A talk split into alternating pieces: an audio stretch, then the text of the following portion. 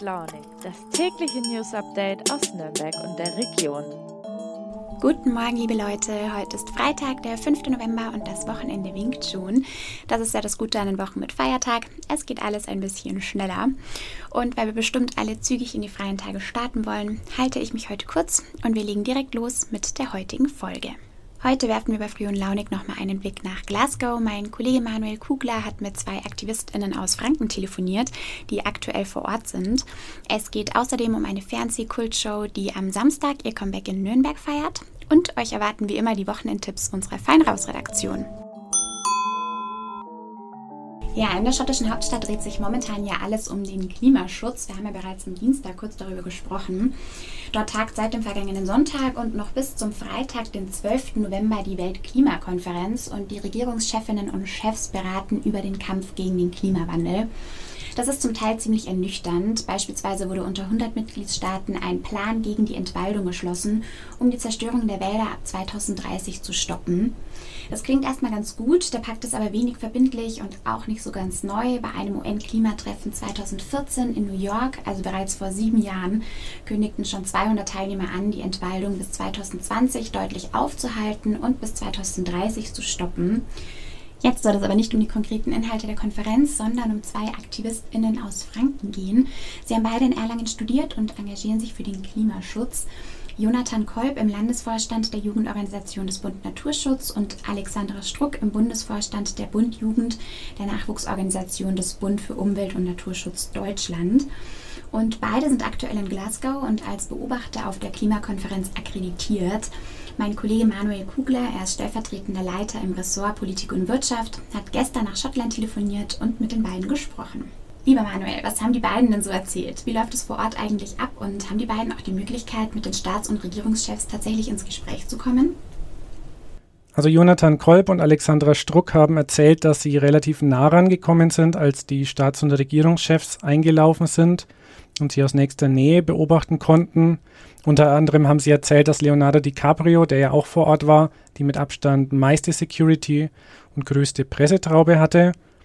Gleichzeitig hat Jonathan berichtet, dass das Ganze trotzdem bizarr war. Und zwar deswegen, weil sie zwar sehr nah körperlich an den bekannten Persönlichkeiten dran waren, aber gleichzeitig keine Möglichkeit hatten, äh, inhaltlich an sie heranzukommen, also ihre eigenen Standpunkte oder die Standpunkte des Bund Naturschutz gegenüber den Mächtigen deutlich zu machen.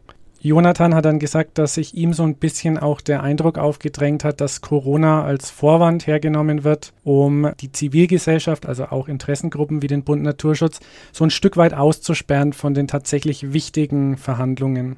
Die beiden haben ja auch den Vergleich mit einem IKEA-Möbelhaus angestellt. Wie ist das denn gemeint? Als wir uns zusammengeschalten haben zu dem Videocall, wo ich mit den beiden sprechen konnte, da saßen sie in der sogenannten Working Area der Klimakonferenz und dort hat Alexandra Struck erzählt, sieht es aus wie in einem IKEA-Möbelhaus. Hintergrund ist, dass IKEA viele der Möbel, die in, der, in diesem Kongresszentrum zu sehen waren, gesponsert hat. Wirklich gut ausgestattet war der Kongressbereich aber trotzdem nicht, weil es an Steckdosen zum Beispiel gefehlt hat. Was dann dazu geführt hat, dass es manche Kongressteilnehmer gar keine andere Möglichkeit hatten, als sich zum Beispiel neben einen Wasserspender zu stellen, weil dort eben nebendran zufällig gerade eine Steckdose frei war. Und wie optimistisch sind die beiden hinsichtlich der bisherigen Ergebnisse der Klimakonferenz? Für Alexandra Struck ist es ja die bereits dritte Klimakonferenz, an der sie teilgenommen hat und ähm, sie kann relativ gut bewerten, was sich geändert hat im Vergleich zu früheren Konferenzen. Und ihr ist aufgefallen, dass kaum noch eine Rede auskommt ohne einen Hinweis darauf, dass gerade junge Menschen ja ähm, von der Klimakrise betroffen sein werden. Dass die plötzlich im Mittelpunkt stehen, das liegt sicherlich auch an Greta Thunberg. Bloß sagt Alexandra Struck, dass sich das Ganze eben nicht in den Taten zeigt. Jonathan Kolb und Alexandra Struck haben das auf die etwas zugespitzte Formel dann gebracht. Wir finden Klimaneutralität doof, denn sie geht am eigentlichen Ziel vorbei. Was meinen Sie damit? Sie haben erklärt, dass es viel bei der Konferenz darum geht, wie man die eigenen Treibhausgasemissionen kompensiert, aber wenig darum, wie man sie tatsächlich reduziert. Das heißt, viele Industrienationen haben gar kein so großes Interesse, ihre Treibhausgasemissionen massiv zu reduzieren, sondern versuchen diese zu kompensieren, indem sie zum Beispiel Baumpflanzprojekte in Entwicklungsländern unterstützen. Und der Bund Naturschutz und die beiden ähm, Aktivisten fordern eben eine tatsächliche, echte Reduktion des Treibhausgasausstoßes. Was ist den beiden denn besonders wichtig in ihrer Rolle als Beobachter vor Ort? Besonderes Anliegen der beiden ist es auch, die Anliegen der jungen Menschen im globalen Süden zu vertreten, denn die haben kaum die Möglichkeit, selbst nach Glasgow zu reisen, was vor allem daran liegt, dass die Übernachtungspreise in der schottischen Hauptstadt massiv gestiegen sind kurz vor der Klimakonferenz. Jonathan und Alexandra selbst haben da relativ Glück gehabt. Die sind untergekommen bei einer Gastfamilie, ähm, die dann auch noch fränkische Wurzeln hat. Super, vielen Dank dir, Manu. Der ganze Artikel zu dem Gespräch mit den beiden KlimaschützerInnen, den findet ihr in der morgigen Zeitungsausgabe oder dann wie immer auf nordbayern.de. Und wir machen weiter mit einem etwas lockereren Thema und einem, das bei mir gleich Kindheitserinnerungen weckt. Ich weiß nicht, wie es euch geht, aber wenn früher Wetten das lief, dann war bei uns immer Familienfernsehabend angesagt. Und für meine Schwester und mich war es das absolute Highlight, wenn wir bis zum Schluss aufbleiben durften und die Kürung des Wettkönigs noch sehen konnten. Das ist jetzt schon ziemlich lange her. Nicht ganz so lange ist die letzte Wetten das Ausstrahlung her, nämlich nur sieben Jahre. Aber am Samstag kehrt sie zurück und sie wird live aus der Messehalle in Nürnberg übertragen. Mit dabei ist natürlich Thomas Gottschalk. Er war 22 Jahre lang das Aushängeschild der Show, bis er 2011 einen Schlussstrich gezogen hat und dann Markus Lanz die Moderation für zwei Jahre übernommen hat. Ich habe jetzt meine Kollegin Annette Röckel bei mir. Sie ist bei uns im Verlag die Expertin für witzige Kolumnen und sie kennt sich mit der Nürnberger Promi-Welt am allerbesten aus. Sie hat im Vorfeld dann schon mal recherchiert, was uns am Samstag bei der Comeback-Sendung erwartet. Hi, liebe Annette. Wie kommt es denn überhaupt, dass Wetten das nach sieben Jahren zurückkommt? Gibt es dafür einen bestimmten Anlass? Ja, dafür gibt es einen Anlass. Die Sendung feiert 40. Jubiläum. Eigentlich war der Anlass, dass Thomas Gottschalk letztes Jahr 70. Geburtstag gefeiert hat und da wollten sie diese äh, Retro-Sendung halt als Revival machen, aber dann ähm, hat Corona reingegrätscht und jetzt ergibt sich halt das Jubiläum. Okay, aber es ist auch ein einmaliges Comeback dann, oder? Also jetzt nur eine Sendung.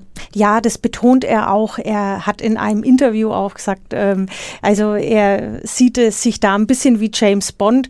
Ähm, sie wurden jetzt vom Zeitgeist eingeholt und er will jetzt hier keine neue Karriere starten, sagt er. okay, dann warten wir mal ab. Du hast dich ja auch schon vor Ort ein bisschen am Messegelände umgeschaut. Was erwartet uns denn so als ZuschauerInnen? Konntest du da was rausfinden?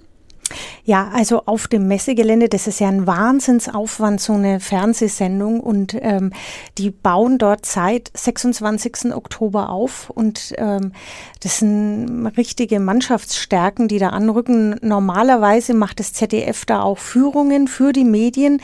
Diesmal gab es es nicht mit dem Hinweis auf Corona ja, mm, und ähm, ich, mich hat es aber nicht davon abgehalten, trotzdem hinzufahren und habe es auch in die Halle geschafft und konnte da ein bisschen sehen. Also es wird gesendet aus der Halle 3C und ähm, die haben da eigene Gewerke, eine eigene Schreinerei, baut das alles auf, wirklich fast zwei Wochen lang, ja. Also bei den letzten Sendungen hingen da, und ich nehme an, diesmal wird es nicht viel anders sein, 600 Scheinwerfer an die Decke und damit es stabil ist, müssen die alles Mögliche aufbauen und ähm, das ganze Equipment wurde letztes Mal mit 10 LKW und sowas wie 20 Containern herangefahren. Also es ist ein immenser Aufwand und im Vorraum, und das konnte ich eben gestern auch sehen, weiter kam ich da nicht, ja. Ähm, da äh, entsteht so eine Art Containerdorf mit, einer, mit einem richtigen Büro und ähm, auch ähm, äh, Räumen, wo die Wettkandidaten dann drin sind und auf ihren Einsatz warten und natürlich auch die Promi-Gäste. Es erwartet die Leute natürlich eine, eine bunte Show. Gottschalk sagt, es wird ein Nostalgieabend, so wie man es kennt und ähm, was jeder liebt. Ja, Nostalgie trifft es gut. Wetten, das ist einfach echt eine absolute Kultsendung. Gibt es denn neben Thomas Gottschalk noch weitere bekannte Gesichter zu sehen am Samstag? Ja, natürlich jede Menge. Also es wird wieder co-moderiert von Michel Hunziker. Dann das absolute Highlight ist aber natürlich ABBA. Allerdings kommen sie nicht in äh, voller Stärke, sondern es kommen nur in Anführungszeichen, aber es ist ja trotzdem toll, ja. Ähm, die Herren, Benny und äh, Björn, die Nachnamen auszusprechen, erspare ich jetzt hier den HörerInnen. Ähm, und die werden von ihrer Reunion erzählen. Und ich, also das ist schon ein Hammer, das aber kommt. Und es kommt auch Helene Fischer samt Babybauch und Udo Lindenberg wird auch auftreten und dann kommt noch Heino Ferch und ähm, Joko und Klaas sind Wettpaten und es gibt sogar Influencerinnen, ja, TikTok, die begleiten Backstage Lena und Lisa begleiten die Sendung Backstage, genau. Und gibt es auch wieder alle Klassiker zu sehen, also zum Beispiel die Baggerwette oder die Außenwette? Absolut. Gottschalk hat in einem Interview selber gesagt, also die Baggerwette, ja, ohne das geht ja Wetten das gar nicht. Der Klassiker ist tatsächlich dabei. Was sie genau mit dem Bagger machen, haben sie noch nicht verraten. Es wird auch eine Kinderwette geben, da geht es ums Thema U-Bahn.